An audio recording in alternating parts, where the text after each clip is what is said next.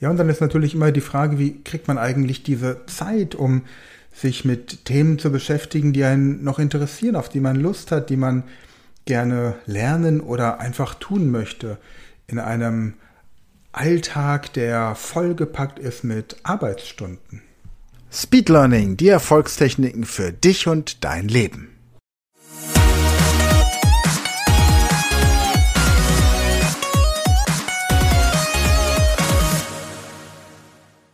Hallo ihr Speedlearner da draußen und heute geht es um das Thema Zeit. Wie bekomme ich eigentlich Zeit, um die Dinge lernen zu können, die ich lernen möchte? Denn auch wenn ich mit Speed Learning Dinge deutlich schneller und effektiver lernen kann als mit herkömmlichen Methoden, so brauche ich ja trotzdem Zeit. Und in der heutigen Podcast-Folge soll es einfach mal darum gehen, wie man in der modernen Welt, in der jeder von früh bis spät am Arbeiten zu sein scheint und auch nach Feierabend noch über E-Mail und WhatsApp, über Messenger-Dienste und Online-Meetings quasi 24 Stunden erreichbar sein muss, wie da die Möglichkeit besteht, Zeit für die Dinge zu gewinnen, die man so im Leben erreichen möchte.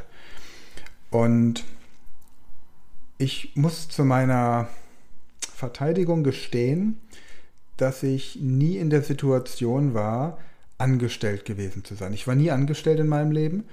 Das heißt, ich hatte immer eine freie Zeiteinteilung. Ich war schon immer in meinem Leben selbstständig. Ich habe 94 Abitur gemacht, war dann ein Jahr im Zivildienst, habe dort eine Ausbildung im Rettungsdienst gemacht. Die ähm, langjährigen Podcast-Hörer kennen meine Geschichte weitestgehend.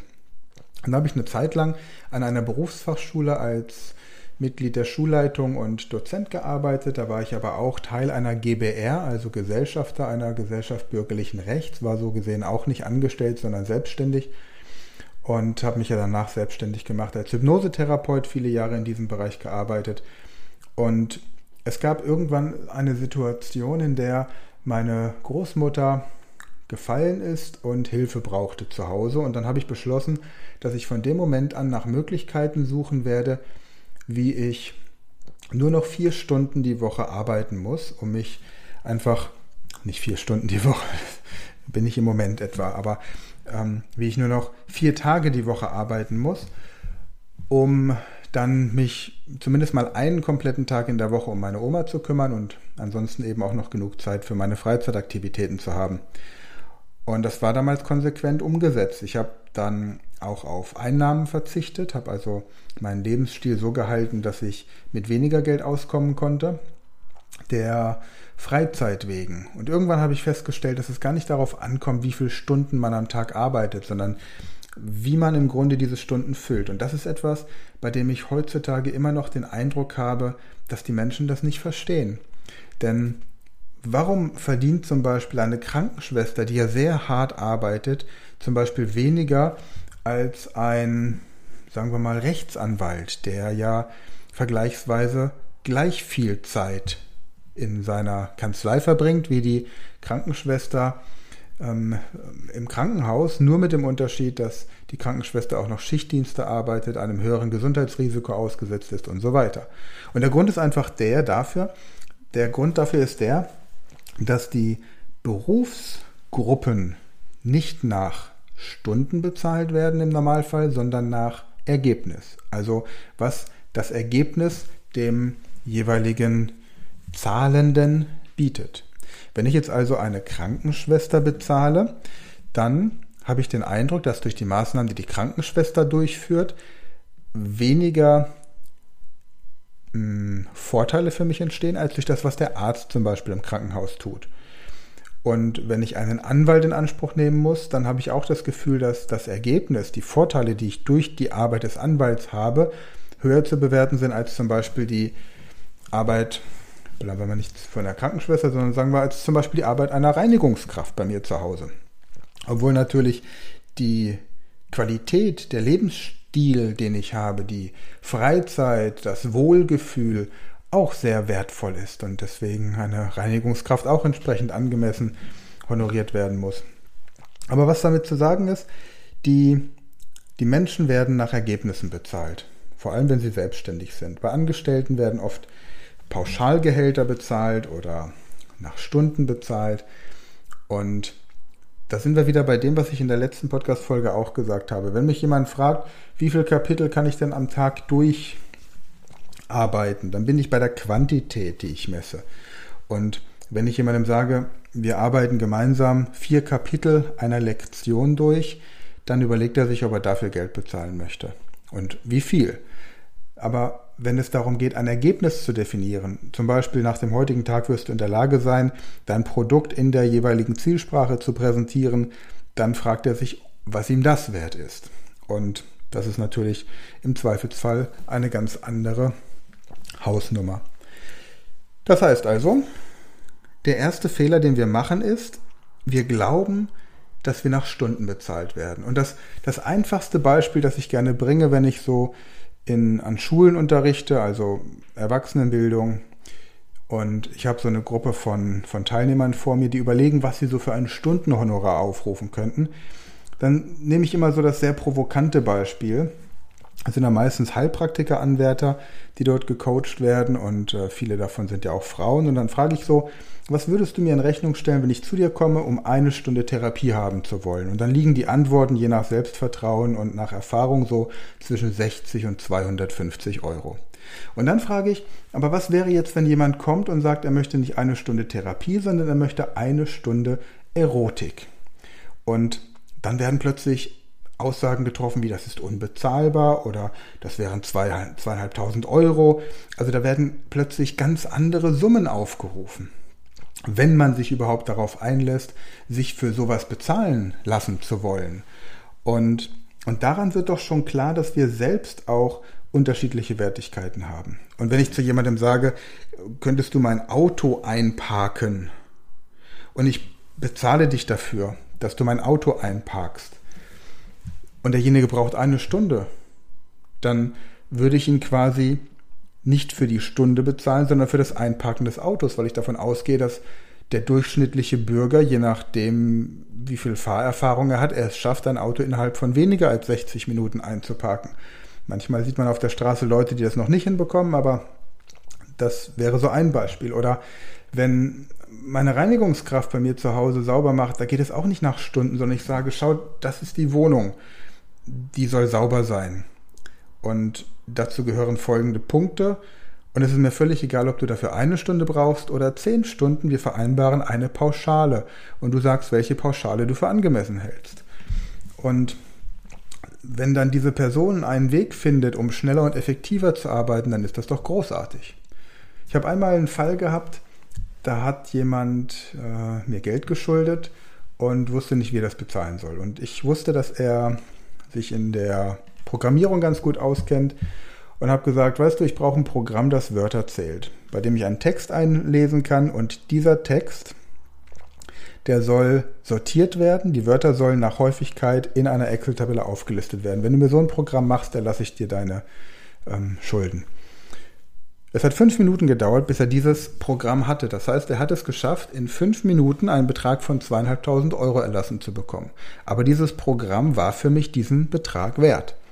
Und so hatten wir eine Win-Win-Situation. Ich habe ein Programm, mit dem ich bereits oder heute immer noch arbeite und das extrem wirksam ist.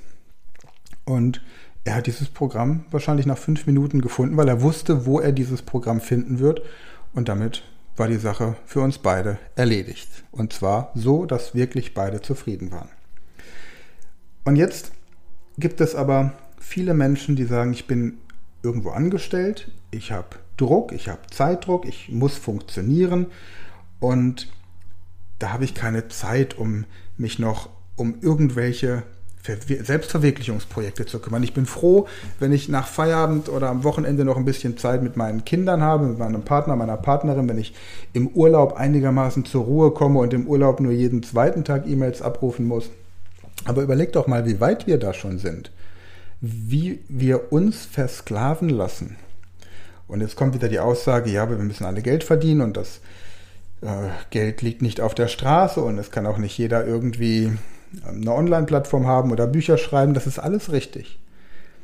Die Frage ist nur, ist das, was wir tun, sinnerfüllend? Denn wenn wir das tun, wenn wir das, was wir arbeiten, mit einem Sinn verbinden, dann kommt es uns auch nicht unbedingt wie Arbeiten vor. Und nachdem ich mit vielen meiner Kunden immer wieder diese Diskussion führe, und ich hatte tatsächlich mal einen Kunden, der kam zum Englischtraining, hatte die drei Tage gebucht und nach einem halben Tag abgebrochen, hat gesagt, Herr Frank, Sie haben recht, es geht mir gar nicht ums Englischlernen, es geht darum, mehr Freizeit zu haben und ich muss einiges ändern. Sie haben mir die Augen geöffnet.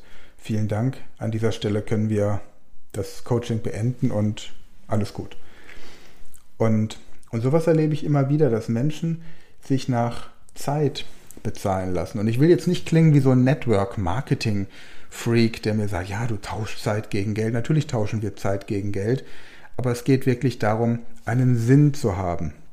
Und wenn ich einen Sinn hinter dem sehe, was ich tue, dann bekomme ich eine ganz andere Kompetenz, weil ich dann besser werden möchte in diesem Bereich und dann werde ich wertvoller in dem Bereich und dann ist meine Arbeit wertvoller. Nicht meine Zeit, sondern meine Arbeit, das Ergebnis meiner Arbeit ist wertvoller.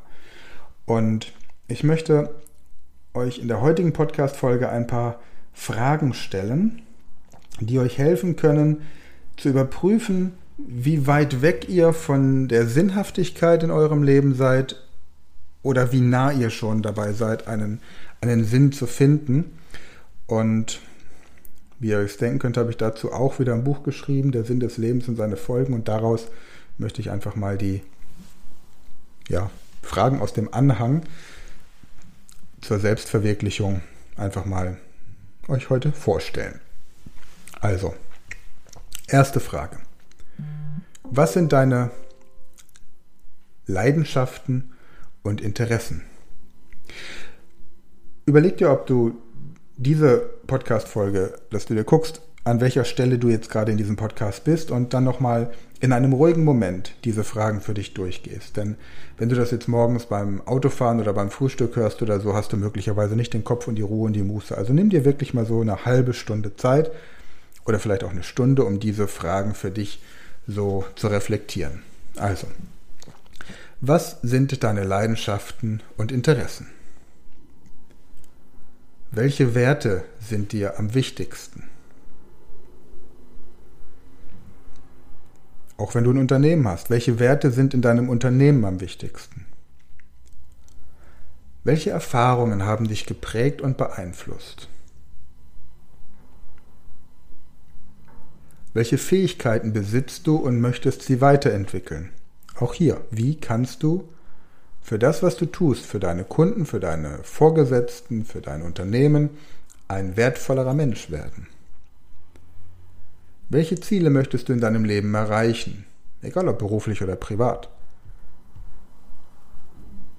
Also was ist quasi die Geschichte? Was sind die Geschichten, die du irgendwann mal deinen Enkelkindern erzählen möchtest? Welche Art von Arbeit macht dich glücklich und erfüllt dich? Und wenn es nicht die ist, die du jetzt gerade tust, dann nimm diese Liste wirklich ernst und finde deine Sinnhaftigkeit, dein, den Sinn für dich und für deine Arbeit. Welche sozialen oder umweltbezogenen Themen liegen dir besonders am Herzen? Welche persönlichen Herausforderungen hast du überwunden und wie hast du, wie wurdest du dadurch geprägt? Welche Menschen inspirieren dich und warum? Welche Art von Beitrag möchtest du zur Gesellschaft leisten? Welche Aktivitäten machen dich besonders glücklich und erfüllt? Und auch hier merkst du, es sind einfach Dinge, die es erfordern, dass du ein gewisses Maß, ein gewisses Quantum an Zeit jeden Tag zur Verfügung hast. Auch um einfach für die Gesellschaft etwas Gutes zu tun wenn du jetzt nicht gerade irgendwie in der Politik bist und sowieso versuchst, im besten Fall, der Gesellschaft was Gutes zu tun. Was sind deine größten Ängste und wie kannst du sie überwinden? Eine der größten Angst von Angestellten ist zum Beispiel, nicht mehr abgesichert zu sein, wobei tatsächlich die einzige, der einzige wirklich sichere Job die Selbstständigkeit ist, weil man da weiß, dass es nur von einem selbst abhängt, ob man über die Runden kommt oder nicht. Und von keinen Vorgesetzten oder von irgendwelchen Entscheidungen aus anderen Ebenen. Welche Bücher, Filme oder Kunstwerke haben einen starken auf Eindruck auf dich hinterlassen und weshalb? Welche Reisen oder Abenteuer hast du bisher unternommen und welche davon waren besonders bedeutsam?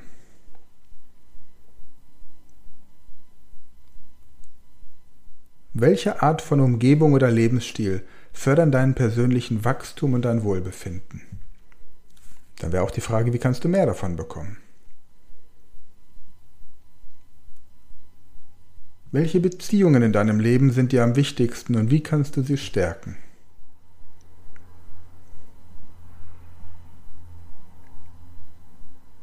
Welche Rolle spielen Achtsamkeit und Fürsorge in deinem Leben?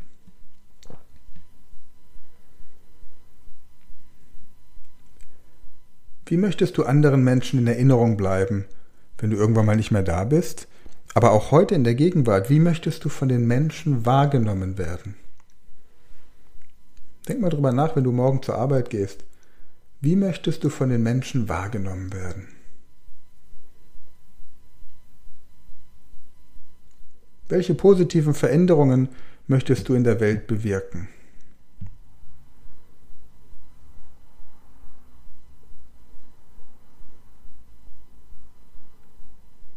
Was würdest du tun, wenn Geld keine Rolle spielen würde? Im Übrigen spielt Geld keine Rolle in allen Bereichen, in denen Geld keine Rolle spielt.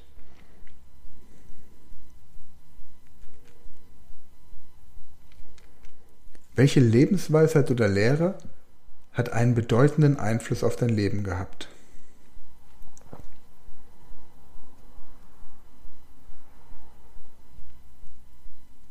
Wie möchtest du anderen Menschen helfen und sie unterstützen?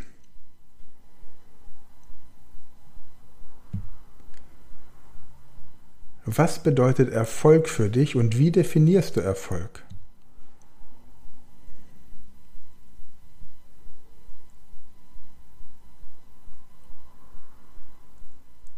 Welche Rolle spielt Dankbarkeit in deinem Leben und wie kannst du sie kultivieren?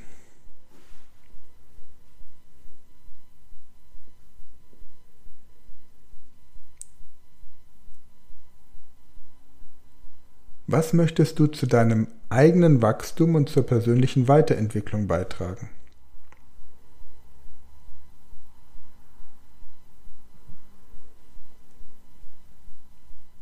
Welche negativen Gewohnheiten oder Denkmuster möchtest du loslassen?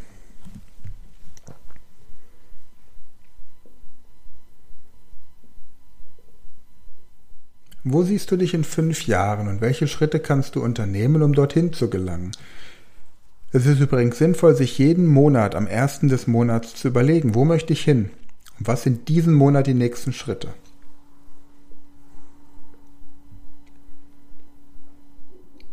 Wie möchtest du dich selbst in schwierigen Zeiten unterstützen und stärken? Und wie kannst du dich vorbereiten, um in schwierigen Zeiten Unterstützung und Stärkung zu bekommen?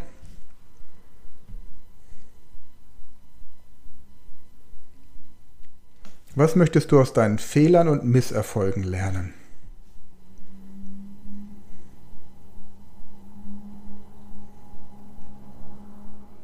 Welche Hobbys oder Aktivitäten würdest du gerne ausprobieren?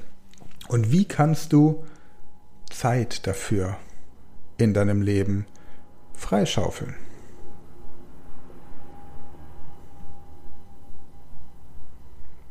Welche Art von Menschen möchtest du in deinem Leben haben und wie kannst du diese Beziehungen fördern?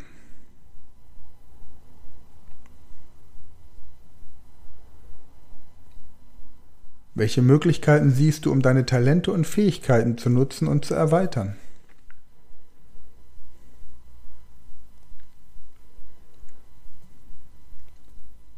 Welche Schritte möchtest du unternehmen, um ein gesünderes und nachhaltigeres Leben zu führen?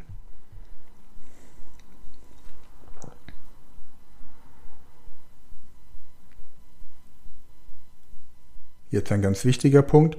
Wie kannst du deine Zeit- und Energieressourcen effektiver nutzen, um deine Ziele zu erreichen? Und an der Stelle überleg dir mal, du lädst jeden Tag dein Handy auf, damit nie der Akku leer ist. Aber was machst du mit deinem eigenen Akku?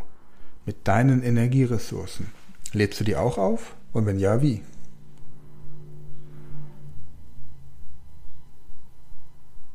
Welche Rolle spielen Spiritualität und Glaube in deinem Leben? Damit meine ich nicht Religion, sondern ich meine Glaube an etwas in deinem Leben.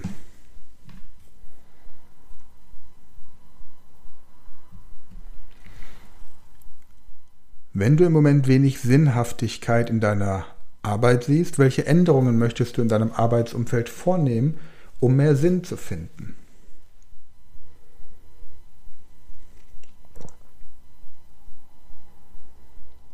Was sind deine größten Stärken und wie kannst du sie weiterentwickeln?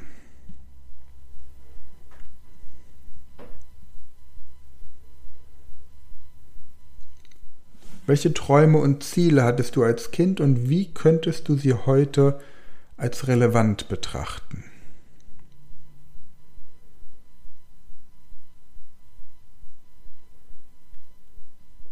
Wie könntest du deine Kommunikationsfähigkeiten verbessern, um eine tiefere Verbindung zu anderen Menschen aufzubauen?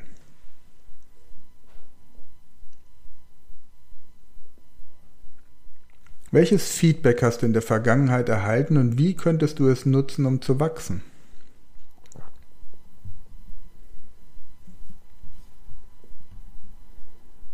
Welche Schritte und Maßnahmen kannst du unternehmen, um ein umweltbewussteres Leben zu führen? Du, die meisten von uns kennen mehr Automarken als essbare Wildpflanzen. Soweit sind wir schon weg von der Umwelt, von der Natur. Also ein umweltbewussteres Leben. Wie kannst du das führen? Welche Arten von Freiheit sind dir wichtig und wie kannst du sie in dein Leben integrieren?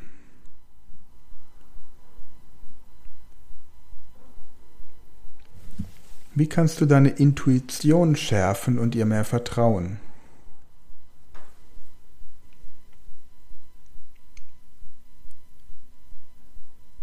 Welche negativen Glaubenssätze oder Grenzen möchtest du überwinden?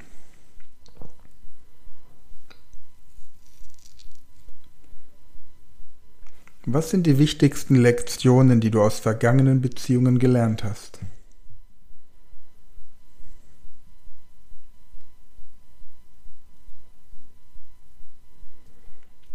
Wie möchtest du dich selbst in einer Position der Führung sehen und welchen Einfluss möchtest du haben?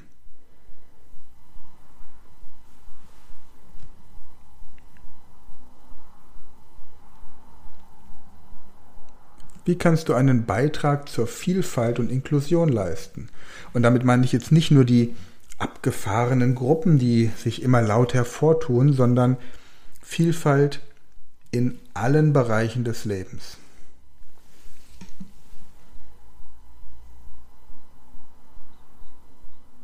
Welche Persönlichkeitsmerkmale bewunderst du an anderen Menschen und wie kannst du diese selbst entwickeln?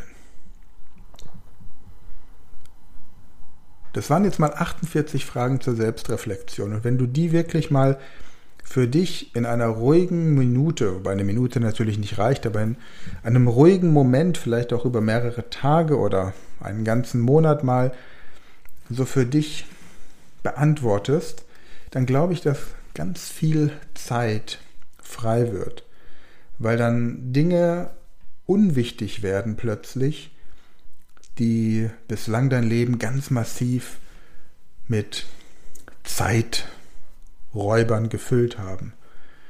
Und ich möchte gar nicht jetzt in irgendeine Richtung gehen, sondern dich einfach mal mit diesen Fragen und diesen Gedanken jetzt für dich lassen und jetzt gleich nach einer kurzen Pause von einer Minute geht es weiter mit einem Beispiel von Christine. Wenn du also mit dem Sinn des Lebens nicht so viel anfangen kannst und eine grundsätzliche Lebenseinstellung hast von Effektivität und Effizienz und jede Minute im Leben muss verplant sein und man darf sich nicht irgendwie ablenken lassen, innehalten und nach irgendwelchen tieferen, sinnhaften Gedanken forschen, dann mach gleich weiter, hör gleich weiter. Ansonsten kannst du den Podcast hier auch gerne stoppen. Und wenn du zu den Podcast-Hörern gehörst, die mittlerweile schon ein Fan von Christine sind und ihr auf ihrem Weg ähm, folgen wollen, dann mach jetzt einfach eine kurze Pause von ungefähr einer halben Stunde, bevor du weiterhörst, um einfach diese Fragen nach dem Sinn in deinem Leben jetzt so ein bisschen für dich zu reflektieren. Und wenn du noch mehr Inspiration möchtest, dann findest du es auch das Buch Der Sinn des Lebens und seine Folgen dann auf meiner Website oder in jedem gut sortierten Buchladen.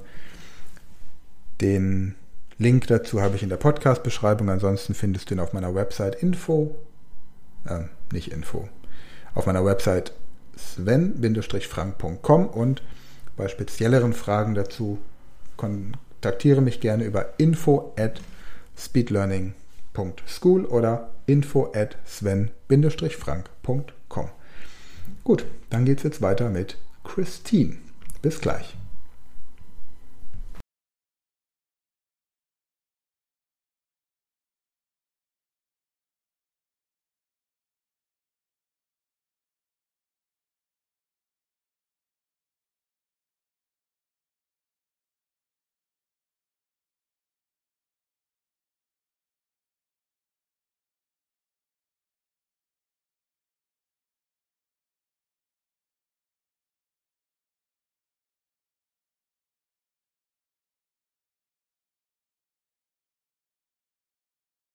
Wie läuft's? Ähm, es läuft gut, aber der Tag könnte 48 Stunden haben, damit ja. man das besser eintakten kann. Ja gut. Er hat 24 Stunden und mit dem müssen wir auskommen, ne? Ja, auf jeden Fall. Aber, aber was ist denn, was ist denn das, was dir am Tag fehlt? Ähm, ich soll das ja äh, zum Beispiel, das, also das Englische ja äh, immer hören, wenn ich zu Hausbesuchen fahre, aber selbst da komme ich manchmal nicht dazu, weil mir da noch andere Dinge durch den Kopf gehen. Ich weiß, man sollte es im Unbewussten ähm, im Hintergrund laufen lassen, aber zum Beispiel heute habe ich es nicht geschafft, äh, bei den Hausbesuchen laufen zu lassen, sondern es eher später in der Praxis. Ja. Also ganz wichtig, dass du locker bleibst bei dem Ganzen. Ja? In dem Moment, in dem du anfängst, dich zu stressen, mhm. macht es keinen Spaß mehr und es soll immer Spaß machen. Es soll Neugier wecken, es soll dir, ja, es soll dir einfach Spaß machen. Mhm. Okay? Und du sollst dich darauf freuen, dann in Indien mit den Leuten sprechen zu können, ohne dass du jetzt irgendein Tagesziel unbedingt erreichen musst. Solange du das Gefühl hast, dass du heute trotzdem ein bisschen weiter bist als gestern, ist alles in Ordnung. Ja? Mhm. Und ja, ich überlege gerade, weißt du, ich habe dir erzählt, dass ich im Moment gerade Polnisch lerne und das ist jetzt auch ein bisschen schleifen gewesen, weil ich einen Umzug hatte. Das sind die sogenannten apokalyptischen Reiter. Ich weiß nicht, ob ich davon schon erzählt habe, aber die sind auf jeden Fall in meinem Buch dabei. Hast du mein Hörbuch eigentlich? Speed Learning, die Erfolgstechniken. Hast du da ja. die Version? Ja, okay. Ich glaube schon. Und da werden die apokalyptischen Reiter auch besprochen und vorgestellt. Und ich meine, ja, dann ist es halt so, ja. Und ich habe jetzt durch den Umzug auch weniger gemacht und bin, habe im Hintergrund aber jetzt zum Beispiel Dialoge vorbereitet, die ich als die ersten Dialoge betrachte, wenn ich dann in Polen bin also Gespräche im Flieger mit den Flugbegleitern, Gespräche im Restaurant und sowas. Und habe dann heute auch angefangen, einen neuen polnischen Podcast dazu zu hören. Also es läuft immer so ein bisschen was. Ne? Ich merke, dass ich jeden Tag einen kleinen Schritt weiterkomme. Und manchmal sind es eben große Schritte und manchmal sind es kleinere Schritte. Wichtig ist einfach nur, dass man dran bleibt. Ja. Und, und dann passiert auch was. Und wenn du so einen, so einen Online-Termin wie mit mir regelmäßig hast, dann fühlt man sich sowieso noch mal ein bisschen mehr verpflichtet oder motiviert. Und so wie ich meine, meine Polnisch-Erfolge auf den sozialen Netzwerken dann zeige und jetzt schon merke, dass da jetzt gerade eine Woche nichts Neues kam, dann bin ich auch wieder motiviert, da dran zu bleiben und was zu machen. Mhm. So hat jeder so seine, seine Motivatoren. Oder man, man sucht sich einfach jemanden, der einem spätestens jedes Wochenende eine Nachricht schickt und erzähl mal, was hast du die Woche gemacht für dein Sprachtraining? Mhm. Ja, das, darum geht es. Ich habe jetzt heute auch, habe ja im Moment mehrere Geschäftsleute im Sprachtraining, die auch immer so alle so ein bisschen dasselbe berichten, wie es ihnen da so geht, das in einen kompakten, sehr eng getakteten Arbeitstag einzuplanen. Aber wenn man eben dann tatsächlich so einen fixen Online-Termin hat, ich habe Leute, die morgens um sieben mit mir ihre Session machen, ich habe Leute, die abends die Session machen, die Abendtermine werden jetzt in Zukunft weniger werden. Morgentermine, Morgenstermine kann ich von mir aus um 4 Uhr morgens beginnen. Da bin ich entspannt. Aber die Abende möchte ich in Zukunft frei halten.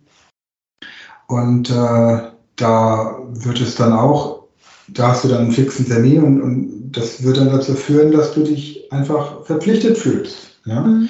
Oder die buchen dann für einen Monat vier Stunden pro Woche, damit sie wirklich schnell vorankommen und wenn es dann vielleicht zwei Monate werden im Endeffekt, weil sie nochmal nachbuchen, dann dann ist es eben in zwei Monaten abgefrühstückt, das ganze Thema, abgehandelt.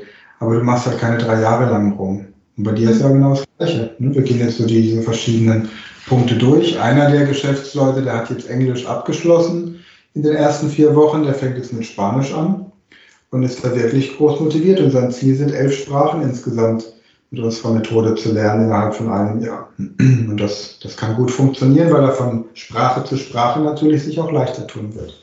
Mhm. Hast du nochmal die, die MP3-Dateien angehört oder was wiederholt? Ja, ich habe ähm, was wiederholt, das auf jeden Fall. Ähm, ich habe auch versucht, dass ähm, this is a ball und wenn ich irgendwas draußen sehe, das ist ein, das ist ein Paar und so, aber dann fehlen mir manchmal so die Begriffe, die Wörter. Ja. Ähm. Okay, aber da sprichst du einen wichtigen Punkt an. Denn dann könntest du zum Beispiel entweder in deinem Handy oder auf kleinen Karteikärtchen einfach, Karteikärtchen fände ich in dem Fall besser, die mhm. Frage draufschreiben auf Deutsch. Beispielsweise, du siehst ein, ein Eichhörnchen, ja, mhm. und schreibst da drauf, was heißt Eichhörnchen auf Englisch? Ja. So, und dann guckst du das nach, wenn du zu Hause bist, sammelst du die Kärtchen, guckst das nach und wenn du zu Hause bist, dann packst du dieses Kärtchen in einen Karteikasten. Mhm. Aber wichtig, du schreibst nicht die Antwort drauf. Die Antwort schaust du nach. Mhm. Und dann gehst du so einmal in der Woche die Fragen durch und schaust, ob du sie alle beantworten kannst. Ja, und da können dann so Fragen draufstehen, wie beispielsweise, wie meldet man sich am Telefon auf Englisch? Mhm. Wie fragt man jemanden auf Englisch nach seiner E-Mail-Adresse? Wie buchstabiere ich meine E-Mail-Adresse? Wie bestellt man im Restaurant die Rechnung? Wie ruft man im Restaurant den Kellner? Mhm. Wie beginnt man eine formelle E-Mail? Wie verabschiedet man sich in einer E-Mail, wenn man den Gesprächspartner nicht kennt, richtig? Ja, wie drückt man Höflichkeit aus? Welches sind typisch englische Formulierungen, die nur von Muttersprachlern verstanden werden? Ja, und das schreibst du auf die Karte, aber keine Antwort, weil die Antwort ja irgendwo im Internet steht oder in unseren Kursunterlagen oder wo auch immer. Ja? Ja. Und dadurch kommst du in eine Dynamik rein, in der du dein Gehirn im Grunde mehr oder weniger dazu zwingst, kreativ zu werden. Denn der Fehler, den die meisten machen, ist, sie schreiben auf die Rückseite der Karteikarte beispielsweise die Antwort oder sie schreiben sich so Vokabellisten raus und dann weiß das Gehirn genau, wenn ich die Information brauche, gucke ich da einfach nach und dann wird das Gehirn faul. Mhm. Habe ich aber tatsächlich, merke ich aber tatsächlich, dass das Gehirn hier mh, hm, so ja, genötigt wird, eine, einen Weg zu finden, sich das zu merken, dann wird es auch kreative Wege finden, das zu tun. Und notfalls guckst du eben dann einen Begriff fünf oder sechs Mal nach, bis du ihn dir gemerkt hast. Ja. ja? Ich mache das jetzt, habe jetzt heute auch Post-its gekauft und mache das jetzt mit Polnisch auch, dass ich so meine Loki-Liste mache also in meinen Räumen zehn markante Punkte und dann steht auf jedem Punkt, sagen wir mal, die Küche wäre jetzt Konversation im Restaurant, dann steht auf, auf jedem Post-it im Grunde so ein Satz, der im Restaurant ist und so baut sich dann quasi, baut sich ein Gespräch von zehn Sätzen im Uhrzeigersinn auf. Und dann sitze ich hier einfach nur und gucke mir das an. Und ich habe nur die polnischen Sätze aufgeschrieben. Mhm. Ja, und wenn ich dann im Restaurant sitze in Polen, dann muss ich mir nur meine Küche vorstellen und schwuppdiwupp habe ich die Sätze. Ja, okay. Ja. Ich versuche ab und zu mit Musik. Wenn ja. ich mit einem Patienten Musik höre, Rock zum Beispiel, der hört total gerne Rockmusik, dann ja. singen wir immer mit und versuchen das aber auch äh, so zu übersetzen. Okay. Ja, sehr gut. Ist nicht immer ein sinnvoller Text. Ja. Nee. Also, wenn ich so an, an so manche Lieder von Lady Gaga denke, oder ich hatte mal einen Kurs, da war eine 75-jährige Teilnehmerin, die wollte unbedingt den Text von, von Tom Jones Delilah übersetzen. Von oh. Englisch auf Deutsch. Und sie war hinterher so schockiert, worum es in dem Text geht. Sie hat wirklich Tom Jones geliebt und war ein absoluter Fan, aber nach, die, nach dieser Übersetzung hat sie gesagt, ich kann doch keine Musik von Leuten hören, die, die Freude strahlend auf der Bühne singen, wie sie jemanden umbringen. Mhm. Ja? Von daher, okay. Wir waren, glaube ich, bei Video 6 fertig und sind bei Video 7 I'm not, richtig? Ja. Ich habe den Bildschirm schon geteilt. Lautsprecher sollte funktionieren. Dann starten wir mal. Du kennst das Prinzip? Mhm. Wir fangen einfach an, ja? Okay.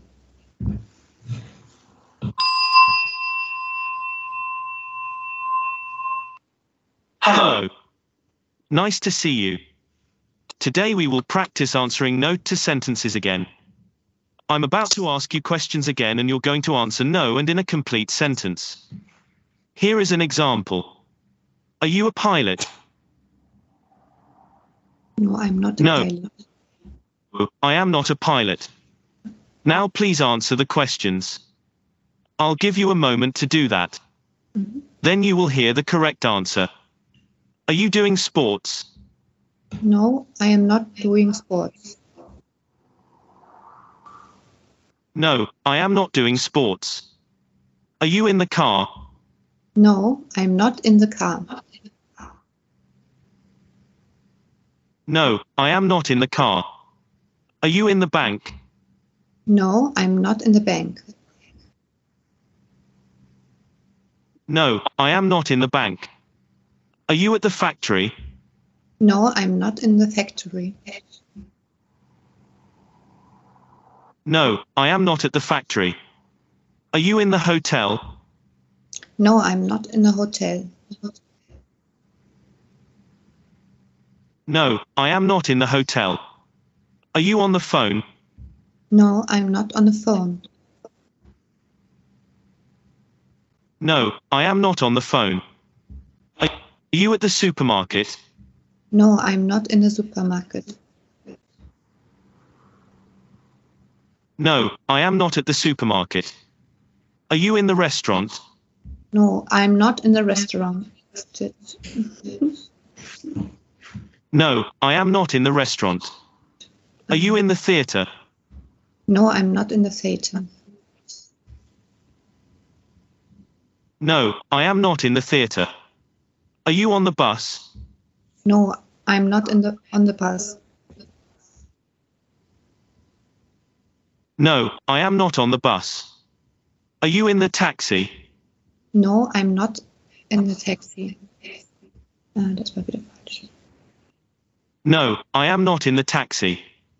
Are you in the cafe? No, I'm not in the cafe. No, I am not in the cafe. Are you at school? No, I'm not at school. No, I am not at school. Are you in the city centre? No, I'm not in the city centre. No, I am not in the city centre. Are you at home? No, I'm not at home. No, I am not at home. Are you a musician? No, I'm not a musician. No, I am not a musician. Are you on the balcony? No, I'm not on the bal balcony. No, I am not on the balcony. Are you at tennis? No, I'm not um, at tennis. No, I am not at tennis. Are you at football? No, I'm not at football.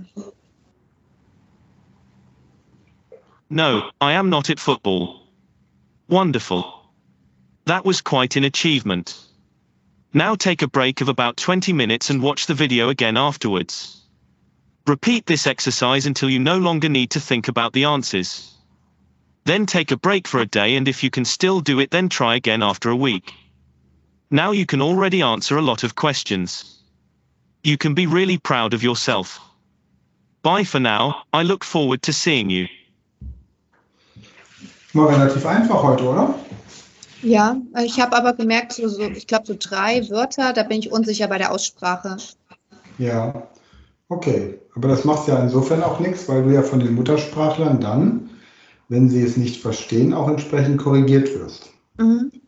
Ja, also die meisten Muttersprachler sind immer sehr höflich und zurückhaltend, was Korrekturen angeht. Aber sagen wir mal, wenn du jetzt will oder want verwechselst, become oder get, also die klassischen Freund, äh, falschen Freunde oder can und be able to, dann wirst du das schon gesagt bekommen, weil man dich einfach sonst nicht versteht. Ne? Also einfach sonst missverständlich. Ja, oder was hatte ich denn mal auf Englisch gesagt, dass bei mir korrigiert wurde? Ja, zum Beispiel, um, I need more exercise. Ja, anstatt need more practice. Okay. Da ging es einfach darum, den Unterschied zwischen Exercise und Practice zu verstehen. Exercise ist im Grunde eine Übung, die du in der Schule bekommst, Mhm. meistens schriftlich oder so. Und Practice wäre, ich brauche mehr Übung im Sinne von, ich muss mh, beim Fußballspielen mehr trainieren. I need more practice. Ich brauche mehr Praxis sozusagen. Ne? Okay. Praktische Übung. Gut, hast du Fragen dazu? Äh, nee, noch nicht. Also ich werde das eh gleich nochmal wiederholen in 20 Minuten und dann gucke ich nochmal, ob ich Fragen habe. Mhm. Alles klar. Gut, prima. Dann sehen wir uns beim nächsten Mal. Ja, Ja, bis dahin. Tschüss. bis dahin, tschüss.